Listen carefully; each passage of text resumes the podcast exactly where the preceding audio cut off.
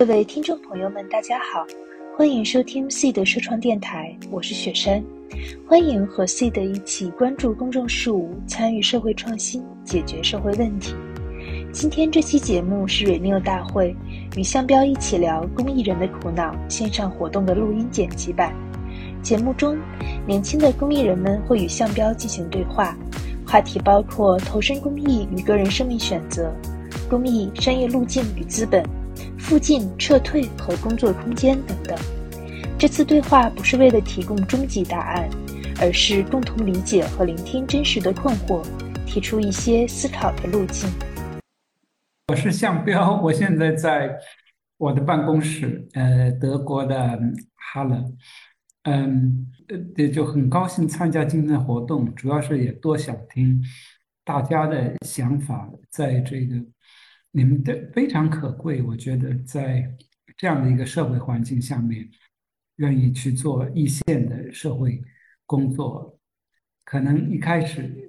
有激情，但我估计在做的过程当中，肯定有各种各样的沮丧、苦恼、痛、呃苦闷。你们都现在坚持下来，我觉得，嗯，那是非常有必要，呃，反思一下、讨论一下。也许这个会给大家一点力量，然后我呢也可以从这里学到东西。这个是因为我们自己 自己坐在办公室里，经常是闭门造车。呃，想来想去，但这个很多最后有价值的东西，肯定要是从必须要从实践中来。所以你们是真正的这个活水源头。好的，那么话不多说，那么我们就进入大家具体的苦恼。嗯，在刚刚一开始的开场中，其实包括报名中，其实可以看到今天会来的公益人士有各种年限，从可能从还没有。入职，然后到做了十五年、两年、五年、十几年，然后二十几年等等。然后，那么大家的地域也是天南海北，有在城市，有在乡村，然后从东到西，领域也各不相同。然后，那么苦恼的话也会有很多的方面，比如说会有关于家人啊，然后关于收入啊，关于职业发展啊，关于一些具体的做事空间等等等等。那么我们事先也从观众的报名中，然后去邀请了几名伙伴，然后也会请他们来去，因为他们事先稍微做了一点点准备，然后来呃来打一个开场，嗯，然后来和大家去讲述他们的苦恼。那同样像刚刚讲的，在讲述中，如果你有同感，可以 Q 一，可以在聊天框去表达；然后如果你有更深入的问题，也可以去在问答区去提问。好的，那么下面就先请第一名伙伴伊丽。好的，呃，就是呃，我自己的一个困惑就是说，其实我在做一些教育相关的公益项目，然后那我服务的对象可能是呃一些困境儿童，然后还有一些呃怎么说呢，可能是在某个乡村里这样子的儿童。那我自己遇到的问题是，其实我觉得说我可以通过跟公益伙伴的努力去。解决一些，呃，可能是推动一些很细微的改变，对于我的服务对象来说。但是当我遇到说我身边发生的一些问题，或者说比如说我的家人，我有，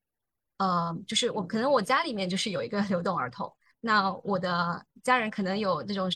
是因为高考学到自闭，然后大家都不知道该怎么办的孩子。然后在这种时候，我就会觉得说，可能我好像。就是我可以通过大家的努力，然后去帮到了一些人。我甚至，但我也不太确定我到底有没有帮到，或者说就是一些很细微的改变。但是在这个时，但是在另一个时间点，就是当我面对一些身边很，就是他直观的放在我面前的问题的时候，我会觉得说我好像我没有办法去解决到，甚至我可能觉得说我做公益，甚至阻碍了我去解决这个问题。因为有时候可能大家觉得说，那如果你有更多的资源，有其他的方式，比如说你去找一份好一点工作，那是不是你可以通过，呃，比如说金钱这样的东西，然后你去解决这样的问题？但我觉得说，就是，嗯，怎么说呢？可能就是当我自己觉得说，我到底有没有去帮到，或者说我能不能推动这样的改变？嗯，就是现实的这种问题，其实更近的问题对我来说是更难的，但是它往往跟我来说，其实情感连接会更多一些。嗯，甚至比如说我们项目点，那可能不在我的家乡，但其实我家乡也存在同样的问题。很多时候我去跟家乡的老师交流的时候，他说，就是可能你知道他知道我在做公益项目，但是会说哦，为什么我们学校又没有啊？这样子他们什么时候会过来？其实这个时候我是有点嗯无力的，就是说我很多时候我是靠着群体的力量去做一些好像对来说比较推动的解决的问题是比较远的，而对于真切的问题来说，近的问题来说，我好像是蛮无力的。所以我觉得嗯，这个是有时候会放在我面前的一个问题。它可能不是一个特别大、特别长期困扰我的点，但是有时候它确实真的会出现。嗯，我的问题大概就是这样，希望有表达清楚。嗯，谢。啊，那第一个问题我就先回答一下，然后接下来我们看情况。嗯，因为是三分钟，呃，这是一个非常真实的问题。第二是一个非常普遍的问题。那么你有很多老师。是优秀老师，但他自己的子女就是学不好。呃，你当然也有很多医生，他面对自己家人的病痛，他也是没有办法去解决。所以这个呃，不要把它认为好像是一个让你特别气馁的问题啊。那么这里估有两点，一点就是说，呃，是这个社工的日常化和社工的就公益事业的专业化之间的关系。我觉得这两方面都是需要的，日常化和专业化，但是主要的可能还是要通过专业化的方式去走。所以我觉得你做的是完全，我觉得是是对的，就是根据团体的力量，有一定计划的推进某一些方面的改变。你不可能完全形塑别人的人生，呃。那么专业化，也就是它其实是有一个边界的，嗯，这个边界是比较重要的，social boundary。那你不管做心理咨询做什么，都是需要这个边界，否则你自己没办法持续。呃，这是第一。第二，呃，是这个你身边的这个呃孩子应该去怎么样去呃看待他？我觉得。那个想法是不对的。如果你不去做公益，然后如果说挣更多的钱，然后也许能够改变它，那你这个不叫，呃，就不像是一个真正有意义的改变。那他肯定需要的不是一个金钱的。我虽然不知道具体情况，但我觉得可以比较明确的讲，呃，像这样的一个青少年的问题，基本上通过关注和关爱是可以。大部分问题是可以解决的，不一定是通过金钱。金钱解决肯定是短期的，呃，暂时的一些表面上的，你给他修补一下。嗯，那么对于身边的这个案例，你不应该把它看看作是一个你一定要去帮扶的对象，它是你生活中的一部分。那呃，我觉得公益工作不是去这样的一个全方位的改变人生，你可以给他很多启发。给他就是，其实关爱和照顾就够了，就是他的你的这个注意力其实是就够了。但到最后可能很多问题继续存在，呃，他的人生并不满意，呃，但是你要知道，如果没有你那个关爱在，没有你哪怕是一个礼拜两三天两三次跟他聊一下，没有你那双关注的眼睛在看着他。他的生活会又会比那个比现在不知道要差多少，以你已经给他就这种关爱本身已经给他一个温暖的底线，呃，所以你在这方面应该自信。所以那个公益工作在很多情况下，我们最重要的是给别人托起，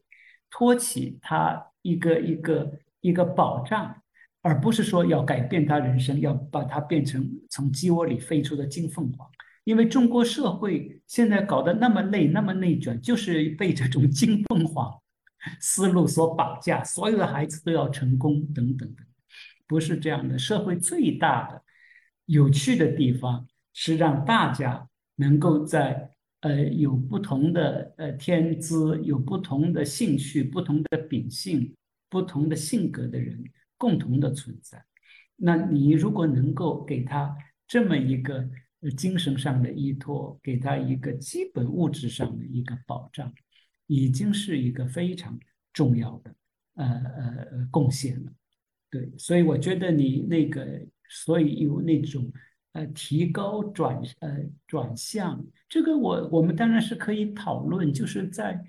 农村教育里面，是不是说我们的公益工作是给农村的孩子去跳龙门，让他们变成以我们标准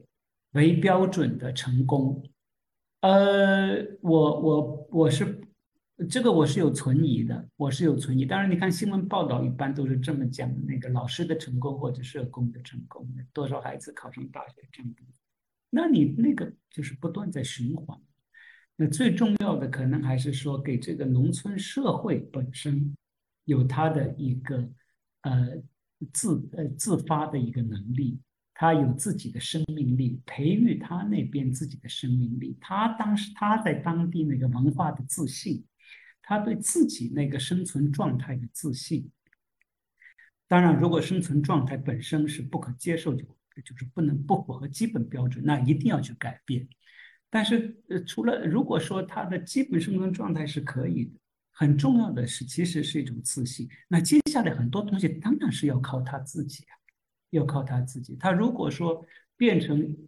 大考大学什么的，就看上去按现在的标准看成功也很好。如果他不这么做，但是他自己能够呃呃做出自己一套东西来，有基本的一种文化自信，那也很好，而且应该说是更好。这我我也是在一个乡村教育公益的机构，然后我们在做的事情刚好就是像苗老师刚刚说的。呃，与土地产生连接，包括让孩子们喜欢他们的家乡，认同他们的家乡，然后就是在做这些事情。然后刚刚呃，主持人讲到的那个呃，被认为是很有爱心、很伟大的人，但是自己却不这么想，这确实是我的一个苦恼吧，就是。其实，在认识很多新朋友的时候，特别是公益圈以外的人，他都会认为你是一个呃很伟大的、很有爱心的人，然后你在做的事情就是奉献。但但我觉得我一直都没这么觉得。我觉得我在我自己的工作中也是有很多收获的，包括我也很享受我的工作。呃，那我我今天想分享的是两个苦恼，我觉得都是非常具体的。一个就是呃。我前一段时间在从志愿者决定要去做全职的公益人的时候，啊，我跟我的朋友们聊了一次天，然后那次他们就提出了一个问题，因为我们当时在聊家人的呃生病的情况，他们就提出说啊，我们有这么多的风险要抗，然后有这么多的不确定性要面对，为什么不选择一个呃更可预见的，然后可以呃赚更多钱的？职业去赚更多的钱，去抵抗这些风险，包括你现在在干公益，以后你家人生病了，你要怎么去应对？然后当时其实我觉得有感受到一个道德上的指责，就是你是一个不孝的人。然后虽然你在为公共利益在做贡献，但是你却没有去管你的家人、你身边的人的感受，这个是我很很大的一个苦恼吧。是你觉得面对这个不孝的这个道德谴责？呃，我已经五十岁了，我的父母，呃，八十多岁，我们两边的父母，四个父母全部是，呃，就是八十多岁，有的将近九十。我可以告诉你，非常明确的告诉老人，在今天的社会情况下，老人最后的健康和幸福，跟金钱的关系非常弱。呃，首先，老人的健康主要是他自己，他自己的。身心状态，所以如果你跟他经常交流，如果他们能够理解到你的工作，然后分享呃你工作里面的乐趣，看到你工作的意义，对他们来讲，其实就是一个健康的最大的支持。而且父母呢，他对孩子呃那个他 关键看到自己孩子高兴，孩子有这个。呃，做出自己自主的决定，而且因为这个决定而享受，这个对他们来讲就是非常呃重要的一个健康的保证。呃，如果他看到孩子呃去赚钱，然后呃就是呃这个这累得很，然后也是不不不愉快的，是为了自己，就是老人这边赚钱。他是很不太高兴，他可能会去跟邻居说啊，我的孩子多厉害，多孝，都很关注。他其实心里一天到晚在担心的，嗯，所以这个是呃，应该要要放下呃这方面的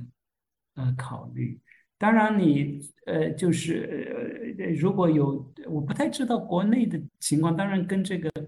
退休的安排是很有关系。当然要做一些呃比呃就是也非常具体的安排，就是如果要出现，比方说血栓啊、中风啊，然后紧急情况下有那么一个预备，呃紧急情况预备。在那个之外，老人的健康的的大部分、绝大多数情况是他自己的身心平衡，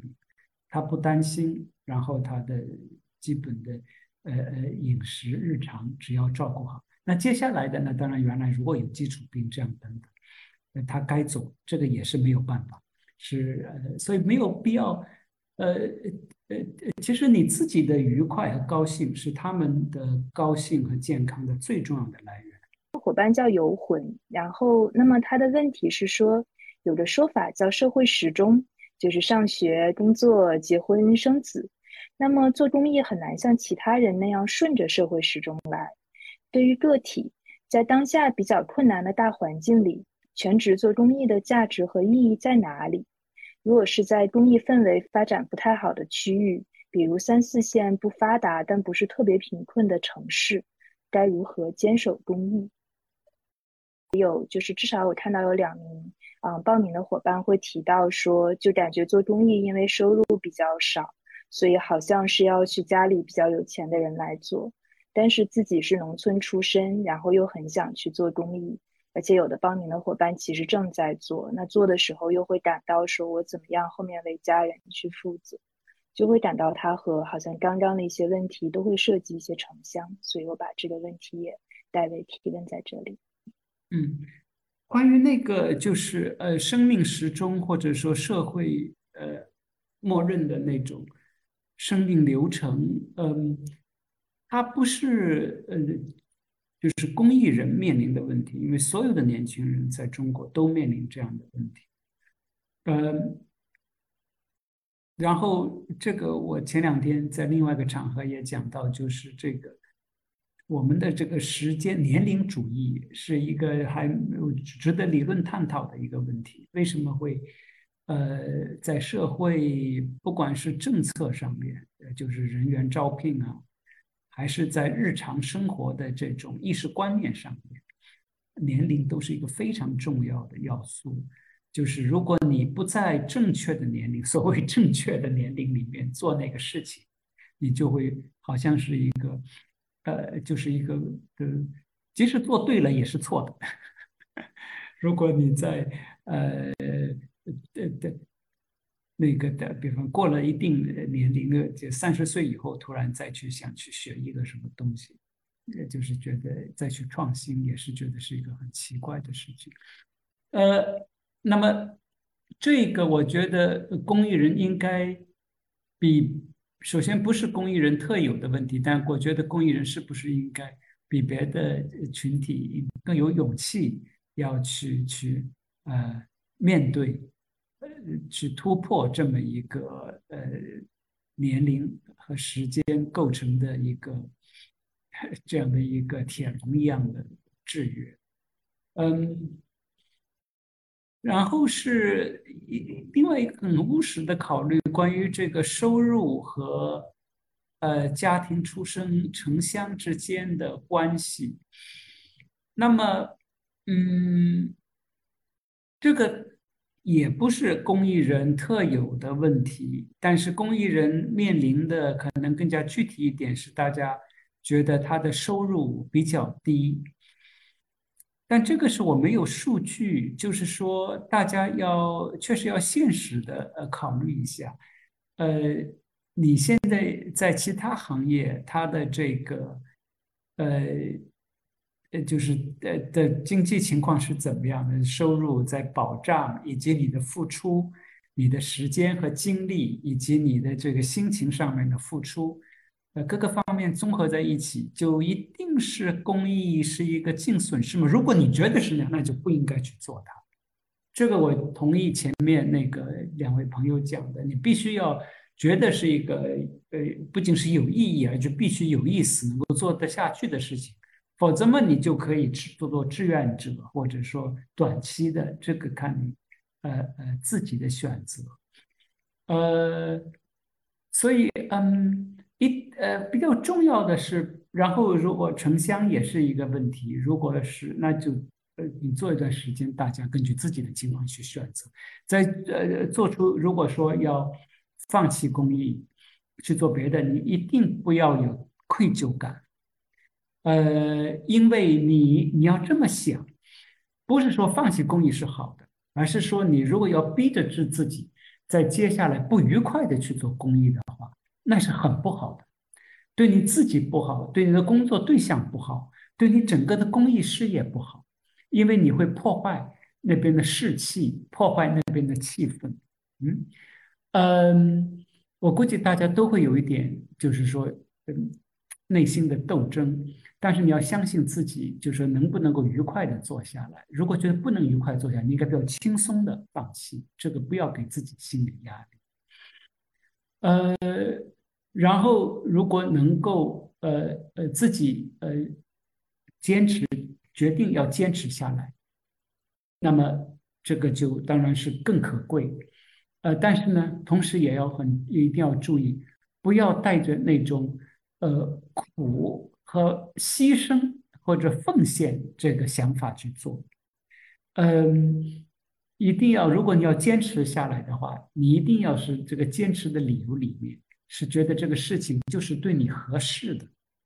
呃，然后呢，对你合适，那就是对你有益了，是你身心健康这样的，是让你愉快的，呃，当然是说有意义，但是不一定，呃，一呃，但一定不要说是这个是。为了别人的好，呃，我去牺牲而去做，呃，所以呃，就是一定要一定要呃比较轻松的做出一个呃这一个决定，就是呃，我我的轻松的意思是指心态轻松的，不要带很多思想顾虑的做一个决定，看哪一条路呃更适合。然后我不太同意那个说法，就觉得。呃，一是要家境好才能够，呃呃做，嗯嗯，这个可能在客观上，但可能会有是可能有一定的呃合理性，嗯，因为他家境好，当然不管他做什么，可能都是说你的的客观条件都比较好。你因为我在就我们搞研究也。就是这个说法是非常普遍的，就觉得哎呦家境好你才能研究做得好。这个事实上呃不完全是这样的，因为你公益里面它是很有创造性的一个一个领域，呃，它需要一定的呃天资，就是它。就我们所说的情商要比较高，不仅是要善良，而且你对这个事情的判断要比较精准。然后各种各样的细琐的，对你情绪不断有微小干扰的事情，是一天到晚不断的。你做公益的时候，呃，可能不是大的冲击，但小的干扰，但是你那种小的抗震能力，很快的消化，把事情过去，接下来往下走，这是一种很强的能力。那么。呃，就是能不能够有这种能力，能不能在这样的情况下做出一片天地来，跟你家里的这个的物质条件什么，我看不太出来有有什么太呃直接的关系。呃，所以那个这个家庭背景论，呃，当然在做社会分析的时候是很重要，但是你在做自己人生规划的时候。呃，不要太往那边呃想，否则的话，有一点是一就是，嗯，如果说你决定不要做公益，去别的地方，这个是我个人的一个建议，也不用要不要用那句话，就说啊，因为我是家境不好，比较家里没有钱，所以我不要做公益，不要这样讲，就是说你你你觉得不要做，又是因为呃。就是你觉得是你现现在觉得应该到城市生活，或者说需要更赚更多的钱，不要不要引用家庭家庭背景的原因，到现在就是你的选择。这一刻，你已经有了你有的一切，你愿意做什么选择都是好的，不用太大的内疚焦虑，不要引用家庭背景来克服这样的呃焦虑，本来就不需要这个内疚，所以也不需要引用别的因素来克服这个。向老师好，大家好。呃，我目前面临的一个苦恼就是，我是在做一个家政工群体的艺术节的这么一个呃一一个事情吧。然后呢，那我为什么要做艺术节？家政工的艺术节？那它肯定是为了让更多的人看到这个群体，嗯，那让更多的人看到这个群体它嗯不一样的那一面。然后这里面就涉及到。我我如何去让大家看到？然后现在我纠结的点就是，呃，我们现在呃有一个短视频的平台想跟我们合作，然后想去做一个这呃一个关于家政工艺术节的这样一个号。这种短视频的方式，在我看来是一种碎片化的表达，它不足以能让我传递出我想表达的东西。然后它就让我很拧巴，然后我觉得我很别扭，在做这个的时候，就是我觉得，呃，我会助长和推动了这种碎片化表达的方式，呃，但是作为作作为这个事情，我还是要去做。那然后呢，这种拧巴的情绪在里面，我做视频的时候，呃，它会贯穿在这个始终，呃，因呃，然后呢，呃，我做了三种。呃，两三种不同的这种类型的视频、短视频，然后呃，那呃，然后平台回馈给我的一个意见就是，呃，希望是固定的人出镜，然后希望是前十秒能有一个呃吸引人的话题或者是一个冲突什么的，嗯，然后我我理解这种嗯规则，然后但是呢，呃，我我觉得他跟我想表达的不一致。我想表达的就是想要看到他们普普通通的这样一个个的家政工，呃，然后我我不太我不太期望是一个网红家政工来代替这样一个群体，嗯，然后然后我我也觉得，呃，就是这个话题 不一定非得是吸引眼球的，我觉得他们真实的那种劳动身份以外的那一面。啊，就他们艺术的生活的那一面，我我希望让大家看到这个，而不是有很大冲突的，也不是很吸引眼球的，就是这样，嗯，特别平淡的，对，所以我一直有拧巴的情绪在这里面。嗯，谢谢肖老师。嗯，我我我觉得你已经想得很清楚了，这里就是。涉及到前面讲的，我觉得我们可以整理出几组矛盾，今后再讨论。前面讲到这个日常化和这个专业化的关系，呃，然后讲到个人生命选择和这个对专业的投入的关系。那你这个就讲到你这个原则性和技术性之间的呃呃策略性考虑的关系。比方说，一方面可能觉得。把这个群体引起，让这个群体在社会引起更多的关注，可能这种高流量的平台是一个呃有有有帮助，但同时他的他们想要的表现方式和你最终想达到的目标有差距，怎么处理？那当然都是呃很多东西都是有差距的，所以这里呢是有个策略性的问题在在里头，呃，因为你要利用现有的这个资源嘛。这个不仅仅是你这个例子，经过其他很多例子都是这样。那这个时候你就要考虑，这个差距是一个什么样性质上的差距？如果这个差距是可以弥合的，比方说你可以满足平台这个要求去做这个视频，同时你跟他谈，他要下面有一个链接，这个链接会引到更长的视频，或者链接到其他的一些，呃，哪怕是口述故事的一些录音。或者是文章，然后呢？你觉得那个呃呃视频本身不会造成很大的曲解，可以视频本身作为一个呃打前沿，就是吸引眼球过来，把眼球吸引过来之后，然后你又有一个大的东西可以把这眼球带过去，最后能够达成你的结果。如果是那样的话，我觉得是呃策略性的考虑是需要的。但是刚才听你这样刚才的讲呢，我个人就说，就你这个具体例子来讲，那我我要是你的话，我就不会去做。呃，跟那个他的这个平台的合作。这里很有有比较重要的一点呢，就回来，呃，当然是第一，就家政工这个群体的存在呢，是不需要去告知的，全世界都就是全社会知道这个群体的存在。然后呢，这个社会想知道的呢，是它的具体的生存情况。这里呢，就是你要不要站的比较呃稳，就在想，OK，你这里确实有考虑呢，就是说吸引更多的人关注这个事情，所以你确实有对流量、对眼球的呃考虑，但同时呢，你又对对内容的考虑。这个时候，你最后要想的一个东西，就是说你最后要达到的是，还是说要让大家知道他的真实的呃工作情况，这个是最重要的。而且呢，短期内有多少眼球吸引到这个工作情况，这是第二位的。如果有大的眼球马上过来，那更好。然后如果说没有大量的流量在短期内，那你可以长期的慢慢的去培育。所以这有一个主要矛盾和次要矛盾的关系在里头。第二，更重要的，其实二者呢并不矛盾，就是哪哪二者，就是你要的这个内容上的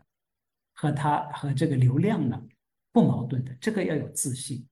就是说，这个人呐，他长期的他都是要看真的东西。他看那个短期的五秒那个打架什么的争吵，他过了一下，那些眼球心灵过来没有意义的，因为他本来他就不太关注这批人的真实情况，他关注的只不过是那个刺激的一个场面。你把那些眼球吸引过来，是一个导是一个负能量。嗯，同时呢，你要自信。如果把这个东西做好。把这个故事讲好，把这个真实的情况用很低调的、很舒缓的体方式体现出来，就是有人要看的，就是会有人要看的，而且是很多人要看，而且是长时间的看，看了以后他会去思考，这个就是你的质量观众，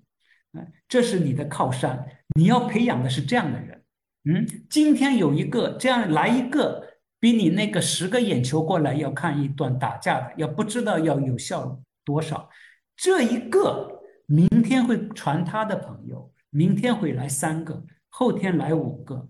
这个队伍培养起来就是你的队伍。那个其他的那个眼球吸引过来，那是打散架的，没有用。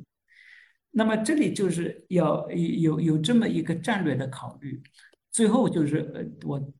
呃还是重复一下，就是。要有那个自信，就说你的东西是好的，就是这样的，就是好酒不怕巷子深，做公益就更这样，因为你们这个你不是巷子深，你自己把自己跑到这个闹街市上去，别人也不会去买你。这公益这个东西，它也不是那个，就不是一个娱乐性的东西嘛，所以就本来就是藏在巷子里。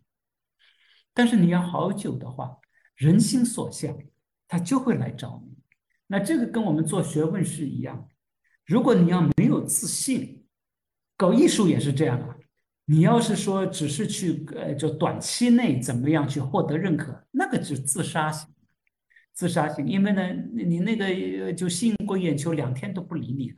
然后呢，你自己这样一搞以后，自己搞晕了，自己的创造力受受伤、受受伤，自己的工作热情受伤，自己的整个的工作原则、工作伦理受到扭曲，自己没有力量。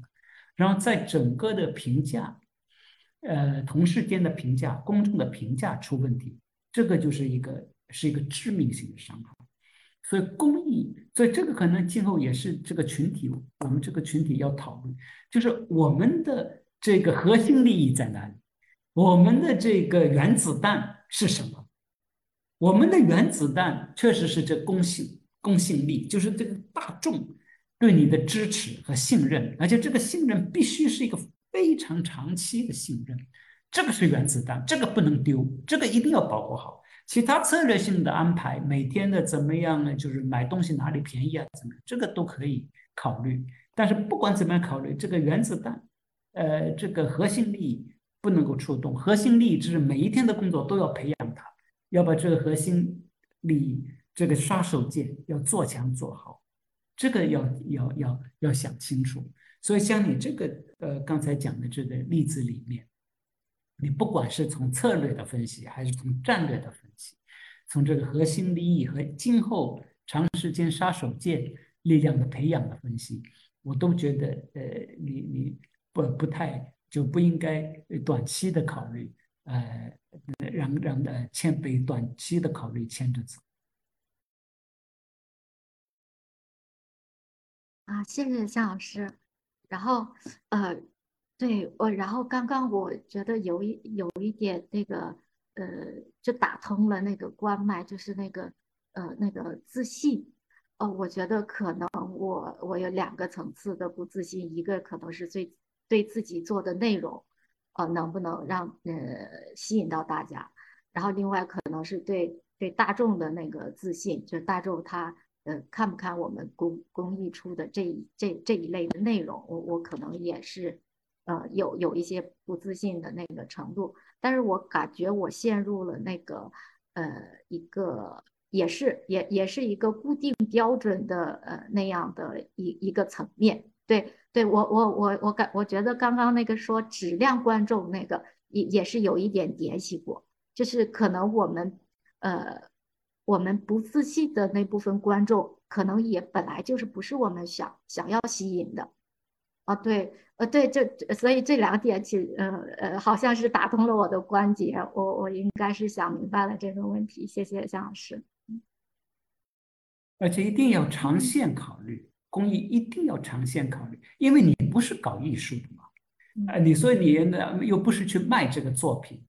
呃，你的长线的考虑是说让。这群人受到更好的呃关注，这个工作是要好几年呃做下去的。所以你你的特长，你不是搞艺术的，你不能够给他娱乐化，你不能够呃让什么可可观性增强，这个不是你的长项。你的长项是你对这群人的真实的生命状态、心理状态有非常直接的了解、深刻的了解。那你的长项是什么？你的长项就是说要不易吸引眼球的方式，把这个真实的内容，你是靠内容，靠这个真实性，靠这个细腻性体现。所以你做的方法应该是越直接越好，可以做的很长。那现在他当然什么头条什么，他要五秒钟要要要让你去兴奋起来。但你的东西，你就可以做那王斌那种纪录片，呃，他王斌做十五个小时，做十五个小时也风靡全世界，大家也都该也是爱看。为什么愿意看？看到了真实的一个世界在哪？这个人和人都是相通，所以这方面你要相信，就一定会有质量观众在这个在这个世界上。等着看这种东西，千万不能够把自己搞糊涂了。你把自己搞扭曲了，说要去迎合现在的情况，那就完了。因为你本来你做那，你做不过那些专门搞 搞那娱乐的人，你怎么搞得过他？然后呢，你又把自己的特长给做没了，把那种细腻的真实的东西做没了，做没了，你两边都都抛掉。所以你即使是现在你觉得自己是很小众的，自信不是说你东西做得好啊。就是会吸引人，会成功。自信不是这个意思，自信是说我做的东西不管多差，我相信这里是有它的价值。今天没有价值，明年有价值；明年没有价值，十年以后有价值。没有一个人听我没有关系，我就是做下去。你完全是有这个，你这个自信是应该的，不难建立的。那你怎么去找到这个自信感觉呢？你跟那个家政工说话呀。家政工有多少人能够跟家政工像你这样跟他们聊天？有多少人家政工见了之后会那么轻松的坐下来，敞开胸怀讲他们的故事？有多少人家政工会愿意分享他们的苦恼？这个就是一切，这个就是应你的自信的基础。所以自自信不是说按成功不成功来衡量，自信是说在你不成功的情况下，你愿不愿意坚持做？好的，谢谢。嗯，其实刚刚也有很多伙伴在聊天区讲，就是听这个自信的时候很受鼓舞。那么，但是在这之前，也有伙伴提到说，那么这样的一些流量啊，或者这样的一些要求，有的时候可能也不一定是作为公益人想去迎合那样一个潮流，而是会有真实的关于平台、关于资助方等等方面的要求。既然我们已经来到了这样一个相对思辨性的一个地方。呃，所以我就顺带着去插入一个，也是在嗯活动报名的时候的一个问题。然后那同时，它也是在我们身边的公益小伙伴所真实提出的问题。嗯，我想向老师可以非常简明的回应一下，就是不需要展开。嗯，就是那么我们刚刚是在谈所谓就是那种很宏大的公益慈善精神，然后呢，向老师这几年一直也是在提附近，然后去回到附近，然后去关爱具体的人，去和邻里和社区发生关系。那么有小伙伴会问说，这个会不会和，呃，就是我我还是来引用原话吧。就是想了解说，向老师怎么看待公益圈普遍存在的自我感动现象？在政治、商业、科技的利维坦之下，从附近去获得某种确定的亲密感，就好像是我们满足于这个附近的一些关爱，然后但是去不去看那种宏大的东西，这个是一种无奈的类似二舅的行为吗？不太清楚向老师有没有关注到国内那个二舅的视频。就是有点像是我们去，我们没有办法去在那个大的地方，然后所以我们退守到身边，这是不是一种撤退？然后这边我想我们可以很简明的回应就好。这是一种战略性撤退，非常重要的撤退，互相之间抱团取暖，然后给互相力量，同时互相之间交流工作经验。我觉得这样的附近是非常的重要的，在这里。为就是你最崇高的、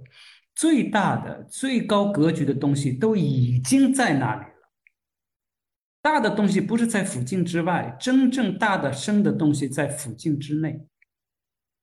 那什么叫大的东西？就刚才讲，比方说你这个人和人的关系，说一个陌生人，或者说只是一个一般性的邻居见面面熟的人。然后亲密关系的人这些关系应该怎么样去呃处理？有没有一个统一的原则去处理？这些都是就是一些终极性的问题。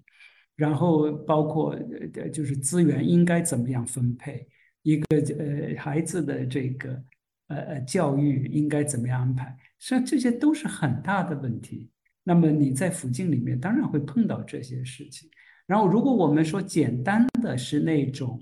呃，原来呃的那个慈善就是为了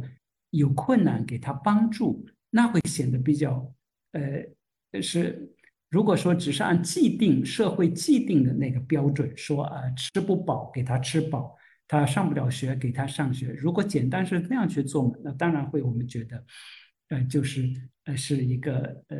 的的就变变得非常狭小的一个工作。但是你要去想，当你那么去做的时候，其实里面是涉及到一系列的一些原则性的问题的，就是他的这个吃饱和吃不饱究竟是怎么回事？为什么这个食品和粮食的供应系统会是这样？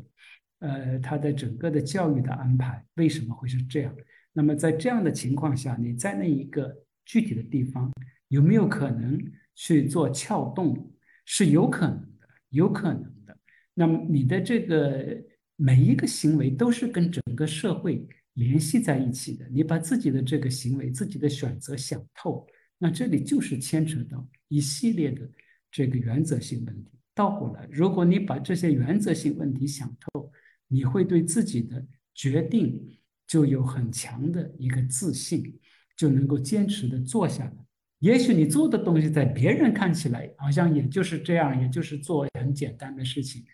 哎，但是你背后有那个思考在那里，你的那个做的办法和你做的那个定力会不一样的。过个五年、十年以后，效果是不一样的。然后，那很多伙伴其实有提到，在日常这种天天操心钱，然后天天看到这样的一些感觉很不公正的事情等等。其实那有的时候会进入一种攻击，然后有的时候又会想知道说那后面下一步在哪里？好像无论是从个人的情感方面，还是从那个对于大的价值的思考方面，都会走到这样的一个情情绪状态里。所以这里面会想请请你们来去开麦，去讲一讲你们的困惑。其实我是人到中年，已经生完孩子了以后。从房地产公司辞职，加入公益行业，做全职的公益人，呃，公益人的，到现在三年了。嗯，上个月我刚刚确诊完中度抑郁，现在正在吃药。就确诊完的那一天，其实我的第一反应是给我气笑了。就我在原来的那种高强度的工作状态下都没有出现情绪的重大问题，结果到了公益行业，其实我觉得总体还是蛮快乐的。结果我抑郁了。就就这个事情让我觉得非常困惑。然后当我来做公益了以后，因为我做的是呃，我做的那个我是一个基金会的一个负责传播的同学，然后我们做的又是呃极贫困的地区零到三岁的孩子的早期发展的问题。就我发现它让我很崩溃，因为无论是我的服务对象，无论是当地可能 maybe 基层政府，还是我的同事们，就大家都是一群很好的人，大家都很不容易，大家都没有错。那么，到底我为什么那么痛苦？这个错是谁的？我没有办法再用以前的那种释放攻击的方法去舒缓我的情绪，然后我所有的情绪变成了自我的内向攻击。这是我一个人的问题，还是大家都有的问题？就我非常困惑这一点，还是蛮希望能跟大家讨论一下的。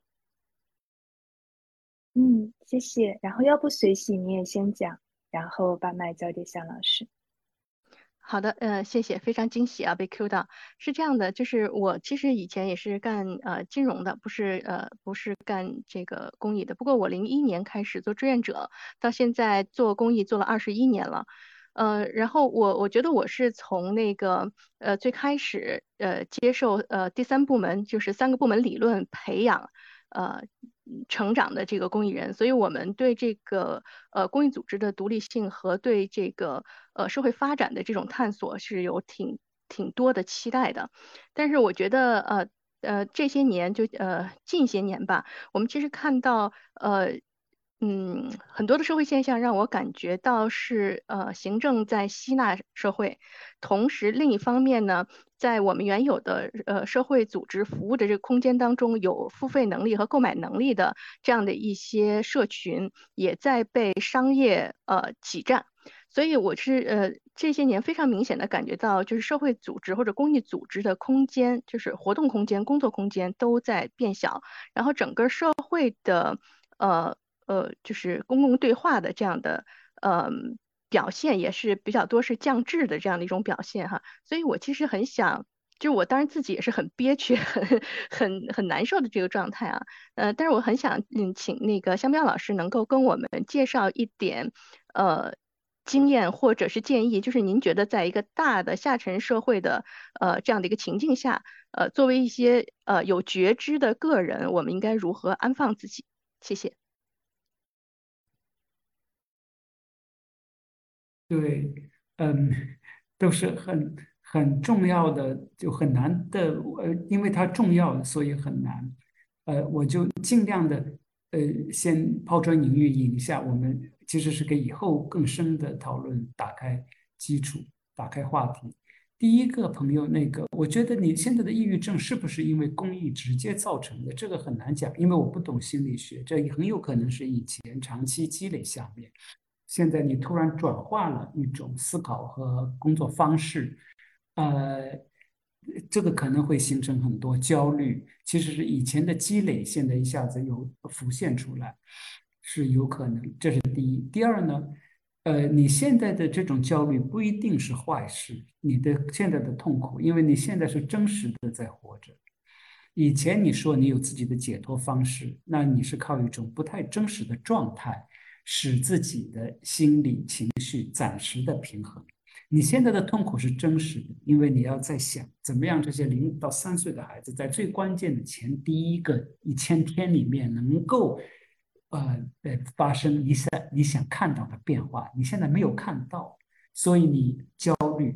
你这个焦虑百分百有实实在在的基础，有实实在在的原因，明明白白的原因。所以你这个痛苦、焦虑非常的真实，真实的痛苦远比那个虚假的快乐要好，它会长期来讲会给你呃一个力量。那可能现在是因为短期，所以你有这种失调的感觉。第三，你怎么样面对现在的这个焦虑？你讲就是这个攻击和自恋，这个我因为呃要这个要听很要很详细的情况，我才能够理解是是什么情况。但是我觉得还是回到我前面那个呃我提到的那个看法，因为去做公益，特别是你做的这个公益呢，其实是一个就其实专业性很强的一个公益，是呃。早期婴幼儿成长那个一个介入式的一个一个公益，按道理来讲应该是，哎，就是这里有很强的有儿童心理或者是这个关于家庭关系的一个呃呃背景在在那里的，呃，如果你我们是一个相对的素人去做这个公益的话呢，我们只能够尽量的根据呃专业的呃指导。然后给予关爱，提高当地家长，然后官员的认知，对这个问题的认识水平，呃，然后持续的这么去做，我觉得这个就够了。因为你对他的那个，他怎么样去回应你，然后他回应之后会产生什么效果，这个第一是你没法控制的。第二，其实你是没办法判断的。你觉得你能够判断？哎，觉得他为什么不呃没有根据你的建议去做？好像是不对，不一定的。首先，他可能是这么说，但他其实心里已经有一点的改变，因为他最重要的是他父母对孩子究竟日常怎么样去互动，你可能没有看到，也许在那里就已经改变。再一个呢，他即使要根据。你外来的建议去做，因为那个情况很复杂的家庭里面的关系什么的，而且那个孩子成长一天二十四个小时在一起，如果那个父母他应该他们是最好的判断者，他应该如果把他的意识提高了以后，让他意识到有这个问题，要相信他们，他们是他们百分百想自己的孩子好。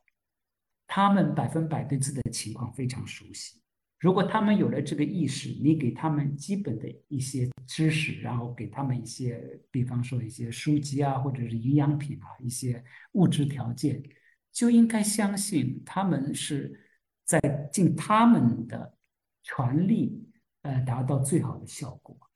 那么，即使他们现在做东西非常奇怪，比方说极端的一个父亲把你的奶粉全部都喝了。也没有办法，在那个情况下，你必须接受。今年是这样，接着做，看明年，看，再看后年，实在不行，你看下一代，我保证你这个情况是有改变的。那么那个时候你就应该非常自豪。为什么？虽然你等了一代的人才等到这个结果，但是如果你要不去等，不去坚持的工作，那他就是两代、三代的人都会被影响到。呃，你这样的一个等待，这样的一个持续的关注，这个是最重要。所以这里也要建立一定的这个呃心理的呃这个这个防火防火防火墙，你不能够太卷入，不能够想让他们变跟你变成一样，那就不叫做公益了，那个就有一点点那个亲密关系里面的残酷，就想自己的儿女都一定要变成怎么样最好的人，那个对儿女来讲是一个天大的痛苦。呃，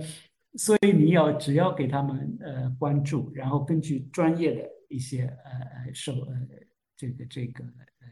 呃呃程序呃，只要你持续的关注就可以啊。最重要的是你自己这边的持续，然后为了然后为了使你自己能够持续下来，你当然你的心理上需要调整的很平衡的一个一个状态，呃，但是现在短期内短时间内不平衡。没有关系，你也会学的，会学的，因为这是一个真实的东西。你慢慢的、反复的思考，你能够调整过来，因为你不再打空拳，你是在跟真实的世界做真实的互动。虽然你现在的这个互动方式有一点问题，但是慢慢的，因为是真实的推来推去，你会推出章法来，你会很爱这个世界，你会也也会很爱自己，到最后。呃，然后第二个问题讲到是这个。呃，整个社会的呃，现在呃，空间越来越小。我觉得，我这是我的一个假设。我觉得，这公益作为一个群体，公益作为一块资源来讲，我觉得它的扩张是比较快的。这十年，就从它的这个各种活动啊，然后团体的设立啊，这个参与人员的数量上看，我觉得都是扩张的。但是我也我我的感觉也同意你的判断，它实际的空间是在缩小，所以这里就造成一个矛盾，就是它的这个体制上，它也有点编制化的感觉，就它的这个这个这个编制上在在在扩张，在虚胖，但是它实际发挥的功能和空间，呃，在缩小。那在这个局面下面，为什么？这也解释了有人觉得这个内卷。呃，这个就公益界的内卷，呃，可能也是跟这个有关的，就是呢，越来越变成要评奖啊，要报表啊，然后那个说的话也越来越，就是都都单一化了，标准化啊，就像变成一个部门一样的，真的一个部门一样，然后真正的去做，去发挥使劲儿，去去搞创新的东西，就反而反而小。那么在这样的一个这个格局，呃呃下面。现在我觉得很重要的一个事情是社会，我不提就是社会修复，因为呢，也不是说什么需要很大的一个社会转型、革命性的变化。第一个也不可能，第二个也是可能不需要。那最重要的是，呃，比较微观的小的地方，让慢慢的把这个这个社会的机理再给它呃调出来。那究竟怎么去做这个呢？呃，就是是比较难的。我这里提一点，就是因为公益，国外也是这样。它这个公益和社会工作呢，它往往是需要一个非常清晰的问题界定。它就是我这里确实有个问题，贫困啊，或者是女童啊，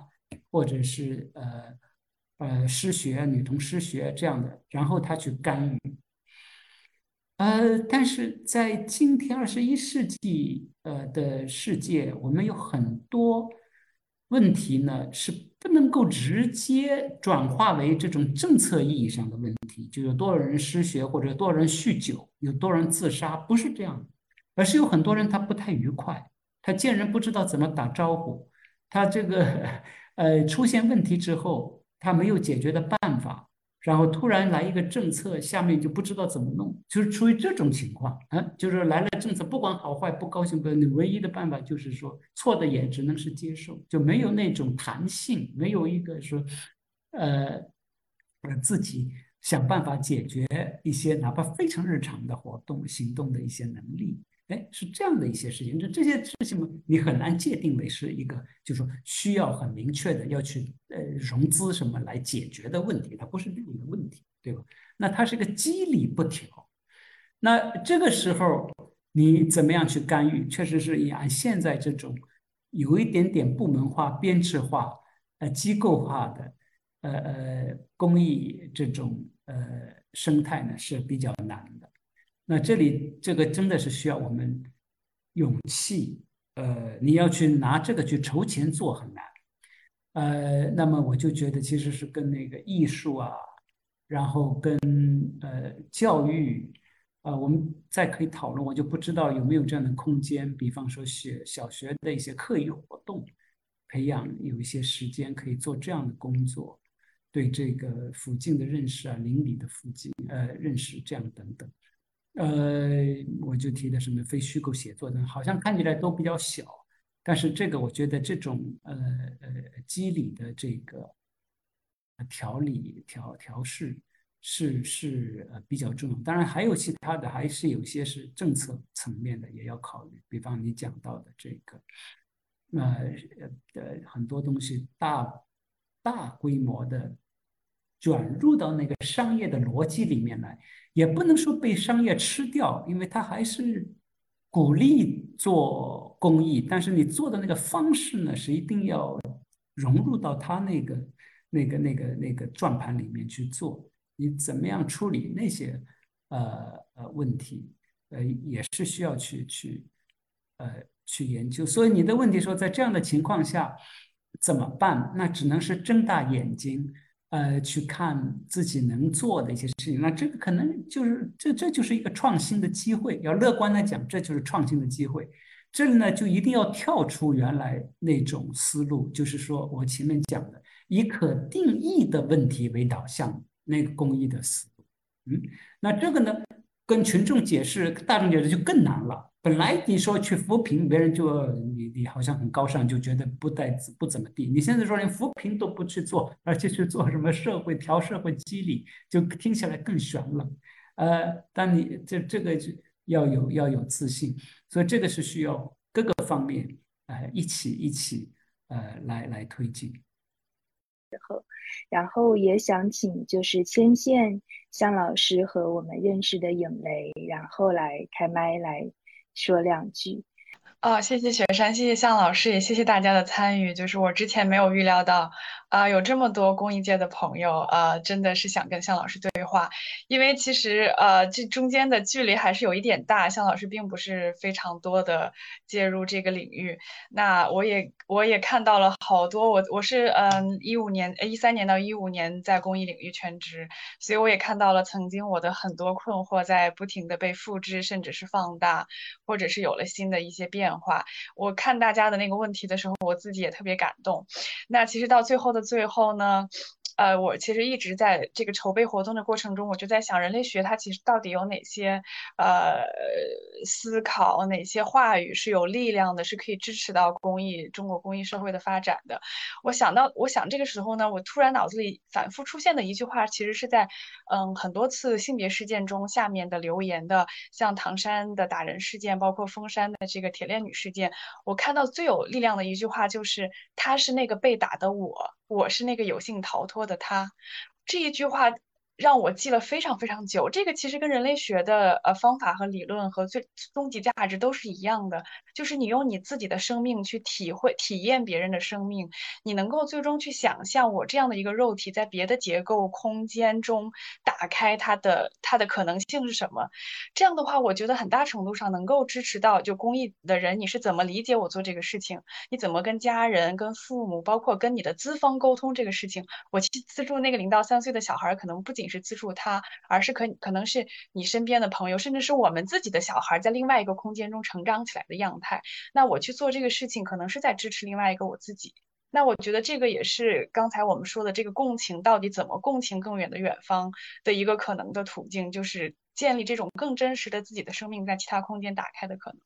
那说到这儿呢，我其实呃也想问问向老师，整体这一场感觉下来怎么样？您觉得作为第一次跟公益可能这么直接的面对面，你觉得人类学跟公益以后？就再探索和打开的空间是什么？包括我们有没有可能成为一个帮助他们、帮助他们跟资方或者是跟政府搭建对话的一个平台，去讲解更详细的，帮他们发发声，或者是说，呃，各种各样您觉得可能可以想到的以后链接的可能。还有就是不知道能不能再给您要一个 commitment，就是我们之后这样的对话，您觉得是可以，或许。之后再有再有情况可能的，大家也可以在评论区说说，就是觉得这是不是有意义的这样的对话，是不是可以继续的，或者是说大家期待在跟不同的学者，或者是继续跟向老师聊什么样的问题？嗯，谢谢大家，谢谢向老师。当然了，这个是呃，我会呃，首先是我呃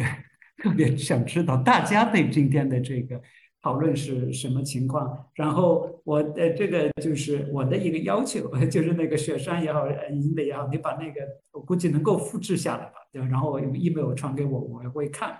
然后现在还有一点时间，大家也可以敲进来，就觉得今天的这个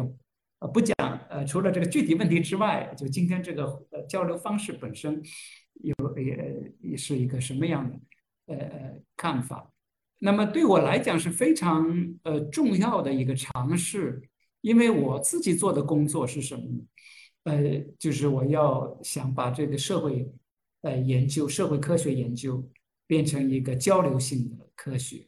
它不是一个呃就是一个发现，因为我我们搞社会科学跟自然的科学不一样，自然科学它是我发现一个原来人们不知道的东西。那我们搞社会科学，特别搞人类学，你要一个发现一个什么人们原来不知道的东西，那不是造假吗？就是我们讲什么东西 都是已经你们已经是知道的很清楚了，呃，你们这困惑都是在你们心里来的，所以这个是我们的工作，不是说发现一个未知的东西，而是说我们要发现一个大家都已知、困惑已久的东西，把这个东西梳理出来，给他一个新的意义。那给他新的意义，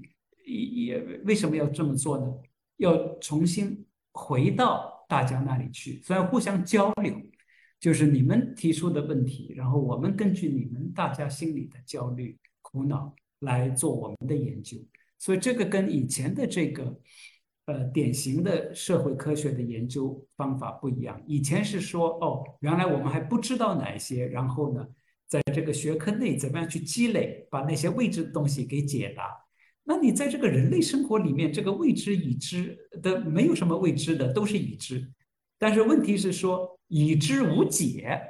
哎，究竟是什么意思？这个事情怎么样去解它？这个有已知无解。那这个解也不能够是通过简单的一个技术性手段就可以解，呃，都是在在生活当中的事情嘛。这个解真的是一个解扣的解，不是一个解决技术问题解决，它是一个把你那个结打开的那个结解开。那么你靠什么办法？那就是要靠这个这个交流是很重要的。就是我要把作为研究者，我要把大家。困惑大家的那个问题，找准、想准，然后给出建议，然后大家用这个想法去看问题，看出一条新的思路来。你说要多大，马上呃多快改变客观情况是比较难的。但是呢，但客观情况都是人造出来的。如果你有一个新的思路，你的心境不一样，的策略不一样，的想法不一样，的做法就不一样，然后你做出来，那个客观情况就会改变。所以这样的交流非常重要，因为它是，呃，其实是我工作的一部分，不是一个额外。因为这种交流是就是我要提倡的一个研究呃方式。那因为问到就是讲到具体人类学和这个工艺之间的呃关系，我觉得是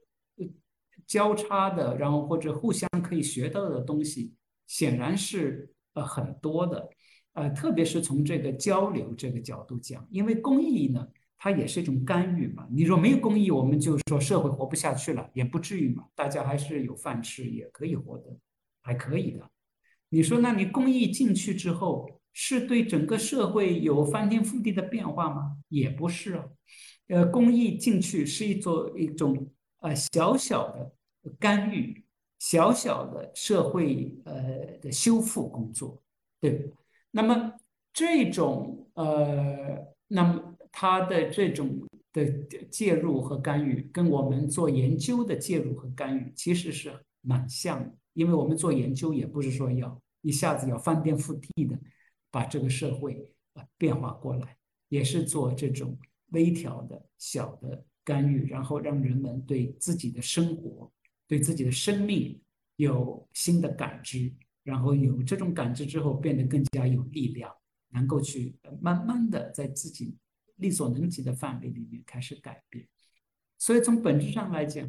人类学，特别我提倡的这个交流式的人类学和公益，在本质上是有很多相同的地方。呃，那么接下来具体的是可以。比具体怎么样去，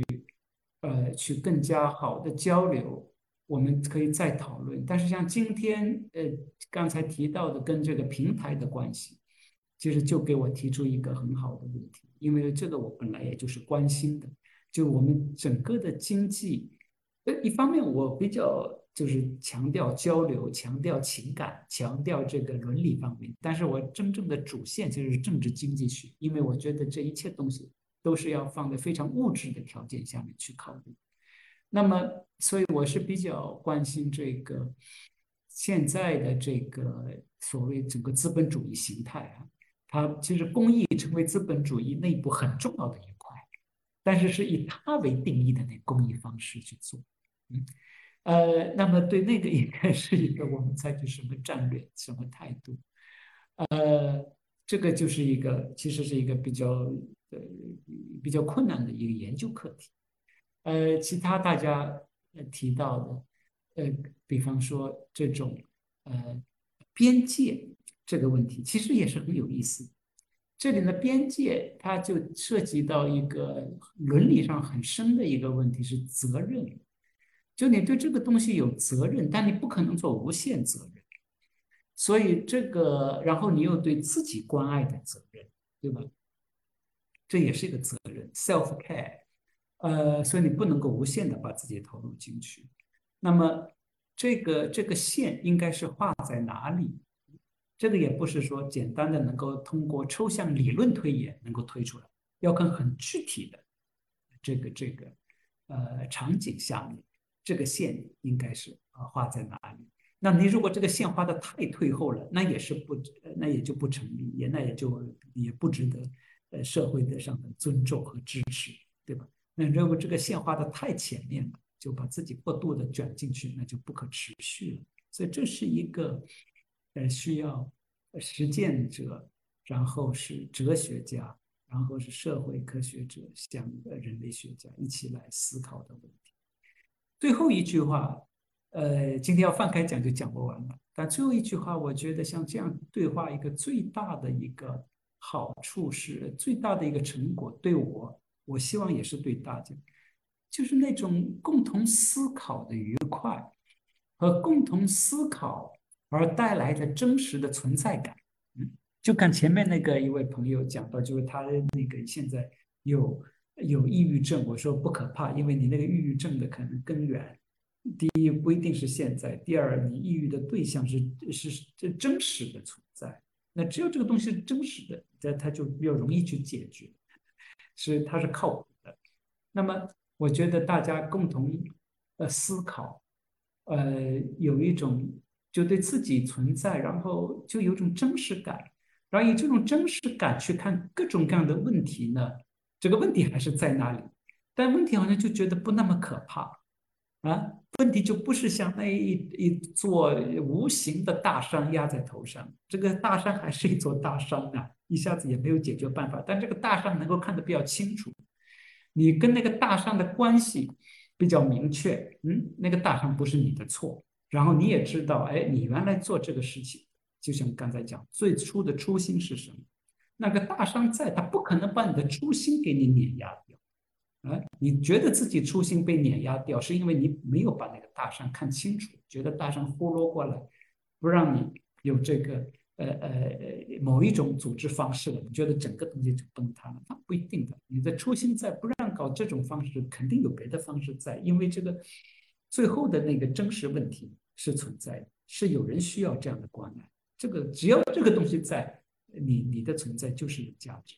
那么这些东西怎么浮现出来？我觉得像今天，不因为是我在这里，我觉得大家在一起，互相提问、互相思考，那个呃，这个这个这个真实感会出来。真实感出来之后，不是回避问题，而是把问题看得更清楚。哎，问题看得更清楚之后，心就是这个心胸就可以打开。自信就可以开始建立，所以这个我觉得是很值得继续的一种探索，所以特别感谢给我这样的机会。我们今天的节目到这里就结束了，谢谢大家的收听，我们下期再见。